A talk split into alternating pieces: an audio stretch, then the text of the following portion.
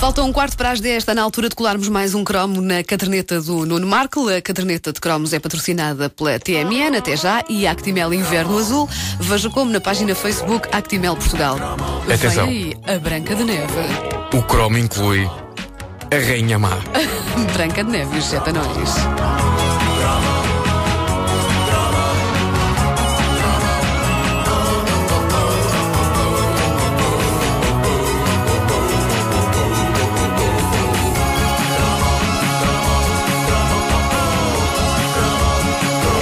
Há um fundo de verdade numa famosa cena do clássico Annie Hall de Woody Allen, quando ele confessa que tinha fantasias com a rainha má da Branca de Neve.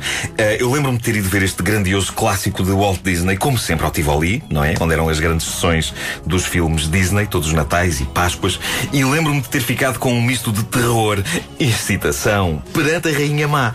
Porque ela podia ser má, mas tinha pinta. Vocês lembram-se dela? Tinha pinta. Só vejo a bruxa má e a bruxa má era feia. Mas era a mesma, era, era- eram uma e a mesma pessoa. Ah. Eh, ela, ela podia ser má, mas tinha pinta. O que me inquietava é que, de facto, ela chegava a ser mais atraente que a Branca de Neve. ou seja, se me perguntassem com quem é que ias ao cinema ver o Aeroplano ou o Top Secret, eu dizia de caras com a rainha, porque a Branca de Neve tinha ar de não perceber as piadas. Eh, o que não quer dizer que eu não tivesse um medo tremendo da rainha. Todo aquele ambiente do castelo e a carantonha do espelho mágico, aquilo afetava um petis e provocava pesadelos. Mas a verdade é que o pessoal da Disney, contrariando a ideia generalizada de que todas as suas produções são fofinhas e luminosas, tinha um lado negro assustador. Eh, e soava assim. Fala, mágico espelho meu. Quem agora é mais bela do que eu? Por detrás das sete colinas, além do espesso bosque, lá na casa dos sete anões, vive Branca de Neve, que ainda é a mais bela.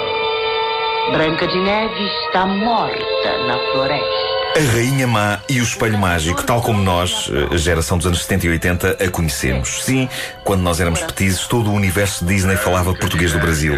Tanto assim que, quando começaram as dobragens feitas cá, a minha primeira sensação foi de que algo estava errado. Eh, e mais, quando Branca de Neve foi reeditado recentemente em DVD, já com uma nova dobragem feita agora em Portugal, eu confesso, com todo o respeito pelos artistas que fizeram a dobragem portuguesa, eu confesso que fiquei tentado a mandar vir o meu DVD do Brasil, porque a Branca de Neve e os anões do meu tempo de infância, eu imaginava que eles vinham do Rio de Janeiro.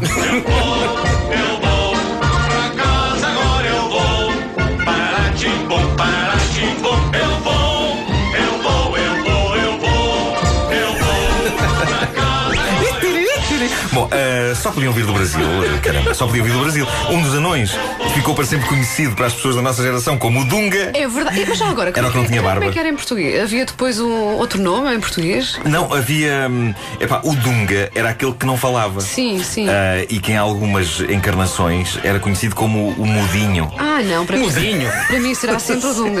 É o Dunga. Sim, sim. É o Dunga, mas eu já vi escrito assim: um, um Mudinho. Depois gravou um disco, Sérgio Mudinho. Teve uma carreira. Bom, ah, A Delícia da Branca de Neve, filme histórico de 1939, a primeira longa-metragem de animação da história, estava em ter um pé na luz e outro nas trevas. No momento, havia anões queriduchos, passarada bonita, coelhinhos fofinhos e cantigas doces como caramelos.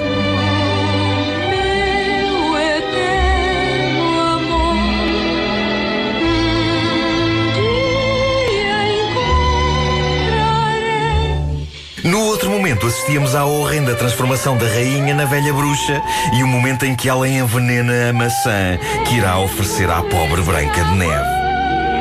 Nesta mistura bem forte, a maçã sorve o som da morte. E tu dizias, se for a Branca de Neve a comer não há problema, ela é que não pode, não é? Claro, Tu querias claro. ser a Bruxa. Eu queria a Bruxa. Queria ser a rainha má. Rainha má. Terrível, perturbador. Tudo isto num filme infantil. Uma coisa que eu nunca percebi na história da Branca de Neve, e acompanhem-me neste meu raciocínio e digam-me se eu não tenho razão. Portanto, a rainha quer aniquilar a Branca de Neve porque ela é mais bonita do que ela. Sim. Nada que não aconteça ainda hoje entre mulheres. Ah, primeiro, ela manda um caçador que se revela um totó, incapaz de levar a cabo a tarefa que lhe é encomendada. Se bem me lembro, ele acaba por levar uma flecha ensanguentada com o sangue de um animal e não da Branca de Neve. Não leva mesmo o coração de um viado. É o coração de um É viado. é isso. É o coração de um viado. Ah, e, e, não, felizmente não o vemos matar, não o vemos matar o viado, porque sendo este um filme de Disney devia ser uma espécie de um Bambi. E nós não íamos escrever isso. Depois, a bruxa constata, como ouvimos há bocado, que a Branca de Neve ainda está viva e decide ela meter as mãos na massa e ir ela própria matar a Branca de Neve, oferecendo-lhe a maçã envenenada. O que me inquieta e aflige é isto, e nunca ninguém falou sobre isto, e isto aflige-me. Que disfarça-se uma rainha má para convencer a Branca de Neve a comer a maçã? De simpática e credível vendedora de maçãs?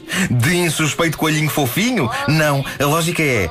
Ora bem, para convencer a Branca de Neve a comer uma maçã, vou disfarçar-me de bruxa velha, feia e horrível. Ela nunca vai desconfiar que eu lhe quero fazer mal. Claramente tinha uma, uma relações públicas, não é? Claro, péssima, péssima RP.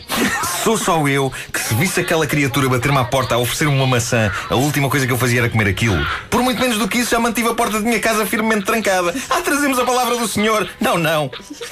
Ah, o que é incrível no, no momento em que a rainha, disfarçada de bruxa, vai à casa dos anões e está lá a Branca de Neve, acompanhada por animais queriduchos, é que os animais, animais irracionais, uns coelhinhos, umas pombas, estão ali a puxar-lhe a saia como que a dizer: Não faças isso, larga a porta, esquece essa velha. Não vês o aspecto sinistro dela. Mas a Branca de Neve, ah, uma velhinha esquisita a oferecer-me uma maçã, que simpática, vou comer. E come, e temporariamente morre, acabando mais tarde por ser acordada pelo beijo de um príncipe. O que parece dizer que não só o amor vence tudo, até a morte, como também que os produtos venenosos, que têm a famosa mensagem no rótulo em caso de ingestão consulte imediatamente o seu médico, deviam ter, isso sim, em caso de ingestão consulte imediatamente o seu médico ou o seu príncipe. Interessante este conceito. As pessoas deviam ter não apenas um médico de família, mas um príncipe de família, que era chamado em situações destas. O quê? A Maria Antónia teve a beber o, Forza? Chama o príncipe. E vinha o príncipe. E ela. Ai, que bom, estou viva. Sabe o nome do seu príncipe de família? O príncipe. Ah, minha senhora já não falo com o príncipe de família há não sei quanto tempo, pá. Eu acho que é o príncipe, que é, é o príncipe Farinha. Estão a lembrar, o meu médico de família é o doutor Doutor Farinha. Farinha. Estou a imaginar o príncipe. Gosto muito da princesa, mas tem um hálito a 605